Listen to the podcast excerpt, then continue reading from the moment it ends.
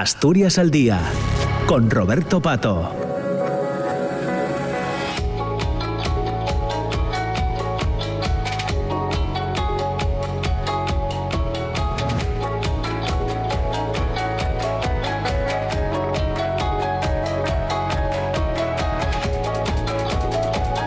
Son ya las 10 de la mañana y 7 minutos. Entramos ya en la segunda parte de Asturias al Día, en la radio pública, en eh, RPA. Tenemos, ya saben, hasta eh, em, las 10 y media aproximadamente. A esa hora llega desayuno con liantes. Ya nos hemos puesto al día con el boletín de noticias de las 10. Saludamos a todas aquellas personas, a todos los oyentes que se incorporan ahora al programa, a la emisión de RPA, de la radio pública eh, asturiana. Nosotros hasta y media vamos a hablar hoy de un trabajo que se titula Violencia de género desde la victimología, de la autopercepción a la heterodesignación. Es un trabajo firmado por Cristina Ruiz López, que es eh, profesora ayudante, doctora de Derecho Procesal y Mediación y Justicia Restaurativa en la Universidad de Extremadura y que está con nosotros en el estudio porque este trabajo, este libro se presenta hoy miércoles día 19 a las 7 de la tarde en eh, Langreo, en la Casa de la Cultura Escuelas Dorado de, Sama.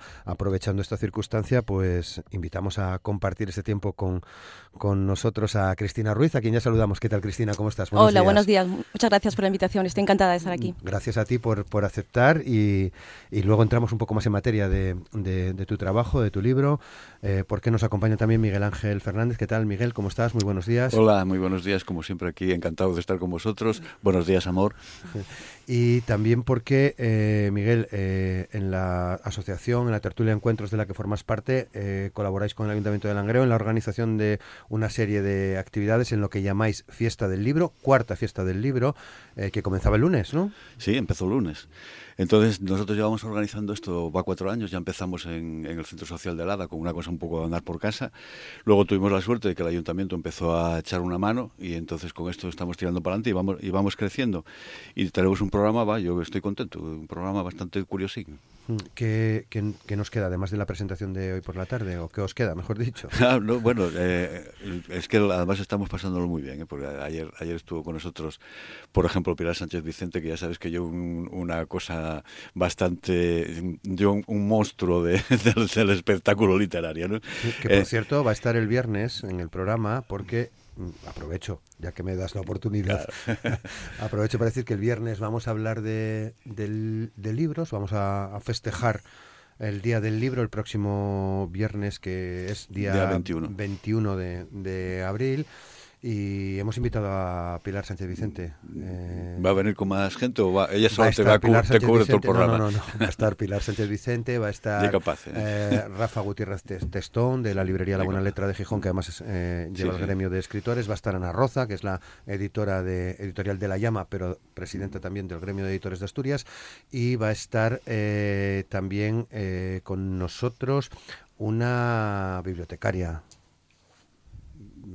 y importante también que estén aquí, porque los bibliotecarios están llevando, están haciendo ahí un, papel que nadie ve, pero que es muy importante para difundir esto. Pues nada, ayer estuvimos con Pilar, anteayer estuvimos en Lada con Guillermo Menéndez Quirós, hoy aquí con Cristina, que eh, tiene un libro francamente interesante, yo creo que eh, deberíamos todos echar una ojeadina a él.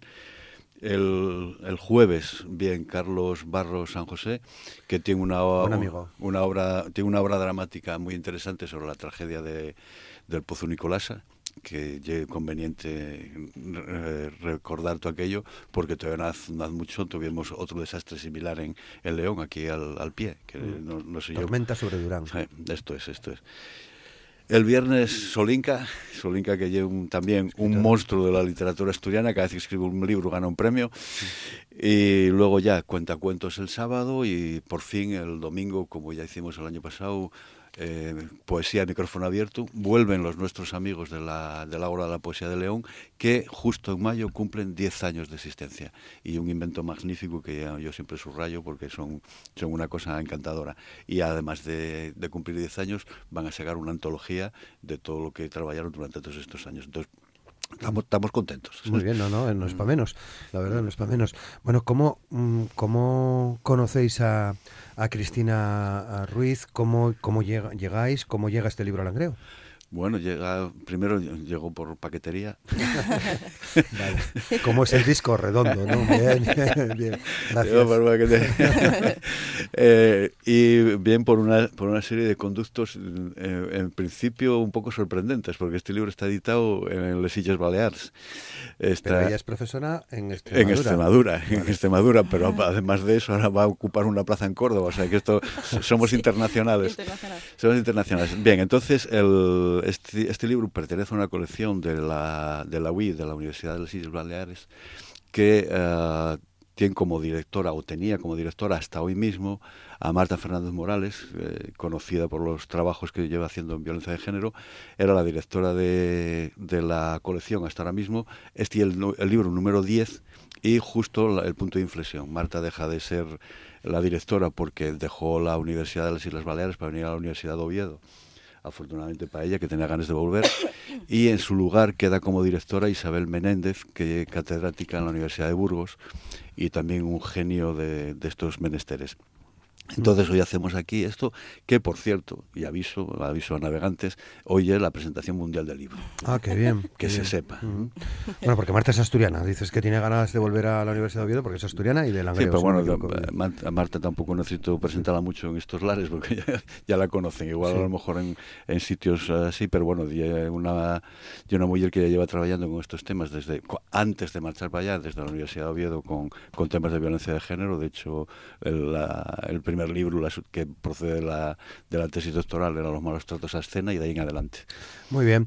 Bueno, o sea que es la presentación, Cristina, eh, mundial. la presentación mundial. Sí, sí, tengo otro libro, pero ese le comentaba a Miguel Ángel que no hicimos presentación y promoción, así que en cuanto salió la posibilidad de promocionar este segundo libro, pues dije, adelante. Mi profesora de, de, de Derecho, directora de tesis, decía, hay que romper los muros de marfil de la universidad y salir al mundo, así que yo me lo tomo al pie de la letra y aquí estoy saliendo al mundo. Claro, tu, anterior libro tiene, es el que comentaba antes, de las víctimas de violencia contra las mujeres en la Unión Europea, derechos procesales desde una perspectiva de género. Sí, en la Unión Europea tenemos una directiva muy interesante del año 2012 y mi tesis básicamente consistió en coger esa directiva, ir artículo por artículo, derecho procesal por derecho procesal y ver un poco cómo afecta a las mujeres cuando son víctimas el ejercicio de ese derecho en concreto, desde, por ejemplo, recibir una copia de la denuncia hasta asistencia médica, si pueden estar acompañadas, eh, la protección, etcétera. Mm. Y bueno, como consecuencia también de la tesis, pues surgió también esta línea de investigación más centrada en el ámbito de la victimología, del estudio de la víctima, del el proceso de victimización, cuáles, cuáles, son las consecuencias, cuáles son los efectos, las causas. Y, bueno, pues en este segundo libro sí que tiene un carácter más divulgativo. El primero es un poco más duro de leer eh, porque está más dirigido al ámbito jurídico. ¿no? Este, sin embargo, sí que, es, cierto que tiene un ámbito más pues eso, sociológico, victimológico, criminológico y, bueno, eh, está limpio el lenguaje que se utiliza. He hecho todo lo posible por hacerlo. Sí que es verdad que me decía Miguel Ángel, el título es invendible, porque claro, de la autopercepción a la heterodesignación... Casi nos lo explicas ya. Sí, claro, eh, en realidad este subtítulo, podemos decir, surgió porque hice una estancia de investigación en un centro internacional de victimología en Holanda, en Tilburg. Y claro, allí nos encontramos gente que estudiamos la victimología, pero de distintos ámbitos. Yo, ámbito jurídico, había gente de ciencias sociales, eh, antropología, sociología, estudios de género, política, antropología. Y claro, allí la pregunta estrella era, ¿cuándo una persona es víctima? Y mi, mi, mi, bueno, me quedé un poco en shock cuando vi que cada persona tenía su propia respuesta. Claro, para mí la respuesta era muy sencilla porque era cuando una sentencia sí lo declaré. Mm. Pero claro, decían, no en absoluto, porque entonces significa que todo el proceso penal, esa persona está pues desasistida, podemos decir, ¿no? Y claro, para mí fue como encender una bombilla que dije, esto es cierto, claro, tenemos otro, otro, otra forma, o debemos de tener otra forma de, de, poder adelantar ese momento como una especie de presunción de victimidad para que esa persona pueda ser asistida y protegida y tenga participación en el proceso. Y claro, esto desde el ámbito jurídico es como eh, romper las garantías del proceso, porque claro, si estamos diciendo que una persona es víctima sin sentencia, estamos diciendo que alguien ha cometido un delito sin haber sido condenado. Y, y bueno, pues desde ahí nació este título de alguien que se percibe, se autopercibe como víctima o no, porque esto también es lo que un poco trato de ver en el libro, que es verdad que, sobre todo en el ámbito de la violencia de género, nos encontramos con muchísimas mujeres que no se reconocen como víctimas, que reinterpretan los hechos o que no les dan importancia o incluso que asumen que han tenido cierta culpa. Yo es que no tuve que haber hecho eso, no tuve que haber dicho eso, me mostré demasiado agradable.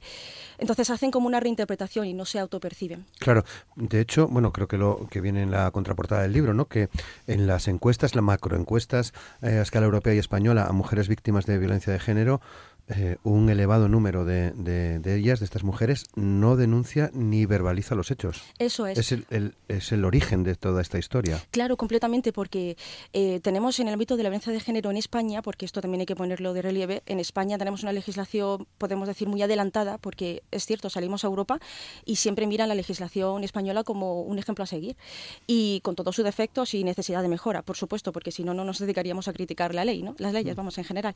Pero sí que es verdad que en España tenemos un principio de oficialidad, eh, eh, asumiendo que es un carácter público. La sociedad debe perseguir estos delitos. Que esto ya digo que en Europa hay muchos estados en los que no es así. Se considera un delito privado. Si la víctima no interpone una denuncia, aquí no ha pasado nada, ¿no? O el Estado no tiene por qué intervenir.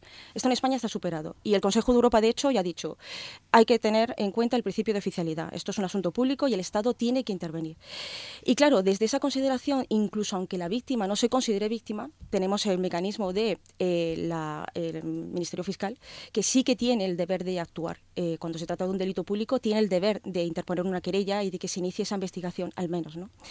Por eso podemos decir, y es una de las conclusiones del libro, que aunque incluso una, mm, en este caso mujer víctima de violencia de género, no se autoconsidere víctima, el proceso penal, la investigación va a iniciarse. Eso por descontado. No va, no va a hacer eh, de eh, caer, en, el peso de sus hombros el hecho de que se inicie una investigación, porque esto sería contrario a todos los principios que desde el 89 en España se vienen aplicando. Y luego la segunda parte, la de la heterodesignación, aquí ya venimos con una terminología que de hecho aplica Celia Morós para la teoría feminista. Y a mí cuando lo leí, cuando leí a Celia Morós, me, pareció muy interesante y, la asumí para el tema de la victimología. Y esto desde el ámbito jurídico es lo que se entiende. Una víctima es aquella persona que ha sido heterodesignada judicialmente. Es decir, hay una sentencia en la que dice, se ha cometido este delito, esta persona es la responsable y la víctima es esta, esta persona. Esto pues de alguna forma nos tranquiliza en el ámbito jurídico porque nos da seguridad jurídica. Tenemos una sentencia en la que así se configura, ¿no? ¿Tenemos excepciones? Por supuesto, porque, por ejemplo, el tema de las medidas cautelares, ahí no hay una sentencia condenatoria, pero la protección se adelanta en el tiempo. Por eso tenemos, por ejemplo, órdenes de protección, prisión provisional, libertad condicional, que son todas medidas cautelares para asegurar el buen fin del proceso, que, por supuesto, se van a adoptar con anterioridad a la sentencia. Por eso Sí, sí, termina, No, no, termina. Por eso podemos, decir, podemos decir que es una heterodesignación con sentencia o con alguna otra auto por el que se. una resolución judicial, en definitiva. Hmm. Eh, y otra palabra, victimología, que. Mm, creo que desde los años 50 más o menos es cuando se cuando se pone a la víctima en el en el foco pero la palabra mm, es, incluso no sé si, si, posterior a esas décadas ¿no? sí es cierto y además es muy interesante porque la, la, victimología nace con dos estudios de dos criminólogos en los que precisamente lo que analizan es la culpa de la víctima que esto podemos decir que ha evolucionado muchísimo. Eh, tenemos a Mendelssohn y a von Henting que eran los dos primeros podemos decir, victimólogos, porque mm. pusieron, eh, analizaron no solamente al criminal, sino a la víctima. En concreto era una víctima eh, de malos tratos, podemos decir, pero en el ámbito de la pareja. Y lo curioso es esto que estamos diciendo, esta victimología primigenia se llama la victimología positivista y básicamente era cómo ha contribuido la víctima a su propia victimización. Y claro, ha evolucionado muchísimo, hemos tenido corrientes muy distintas hasta la que tenemos más actual en cuanto a una victimología más de tipo crítica o interpretativista o de contexto, ¿no? Podemos decir. Hmm. Añadimos otra palabra, eh, victimología feminista. Claro, eso es. Hay un, apartado en concreto en la que trato de interrelacionar cómo ambas teorías, podemos decir la feminista y la victimológica, han ido un poco asumiéndose o interrelacionándose, podemos decir. Y desde finales de los 80 podemos decir que es cuando de repente aparece la aplicación del enfoque feminista, este enfoque que trata de descodificar los roles de género en el hecho criminal y en el hecho victimal.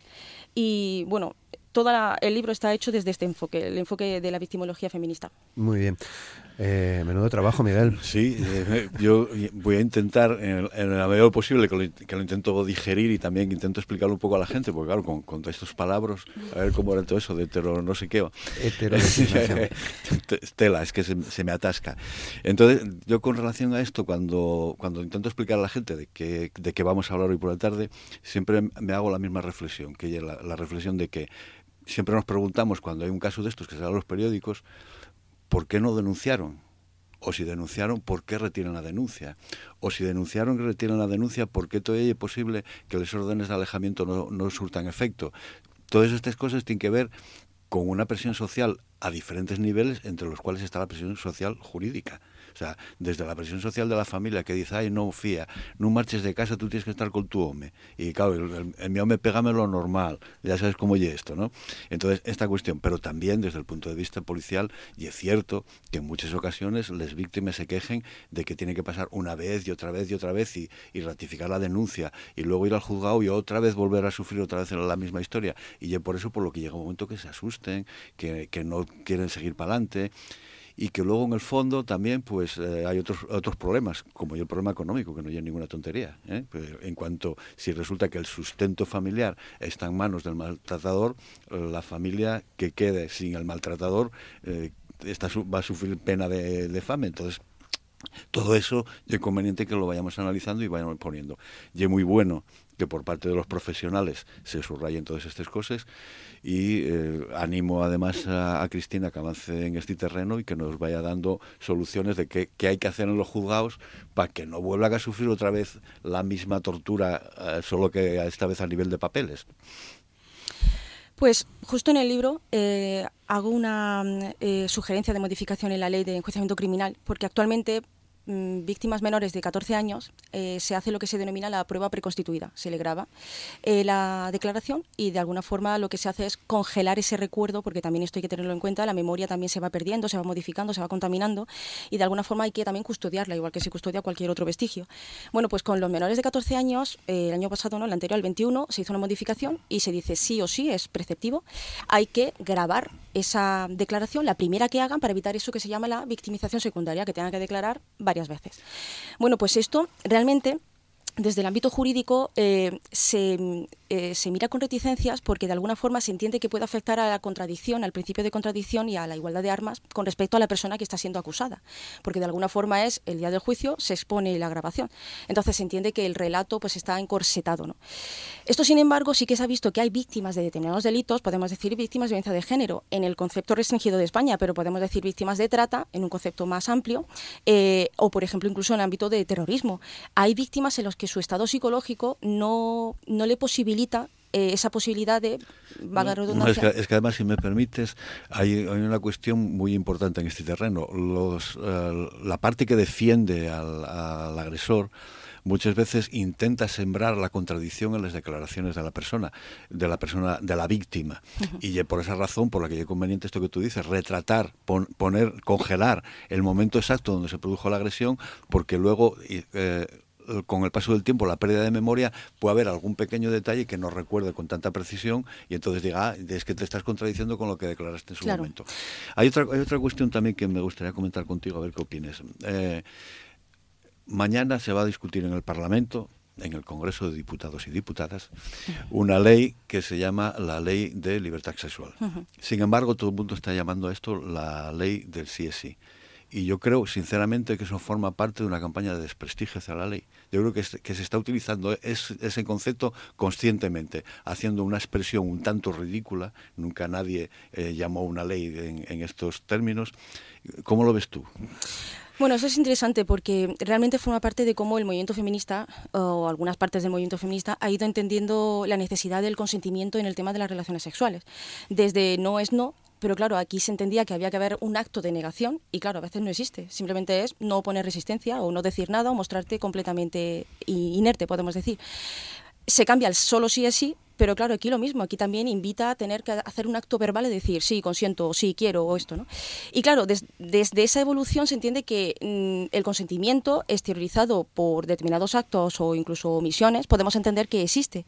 O sea que el tema es un lema, realmente es algo político que se ha utilizado de forma política para entenderlo. No, yo, yo, voy a, a, otra cuestión que, a ver, cuando, cuando nosotros eh, durante los años 2013-2014 estuvimos saliendo a la calle con las mareas, con la uh -huh. marcha básica, con la, con la marcha, con las marchas de la dignidad y todo esto, el gobierno, que en aquel momento era de, del partido de la derecha, eh, inventó una ley que consistía en que cada paso que nosotros dábamos ellos inventaban un artículo para evitar que se dieran esos pasos.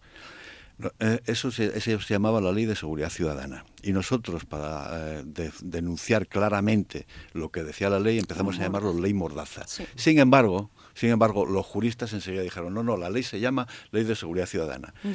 Por eso hago el paralelismo con que la ley de libertad sexual, a veces utilizar el concepto de la ley de, de si es sí, puede significar por parte de algunos sectores que no están interesados en que la ley se desarrolle como una especie de ridiculez de la ley.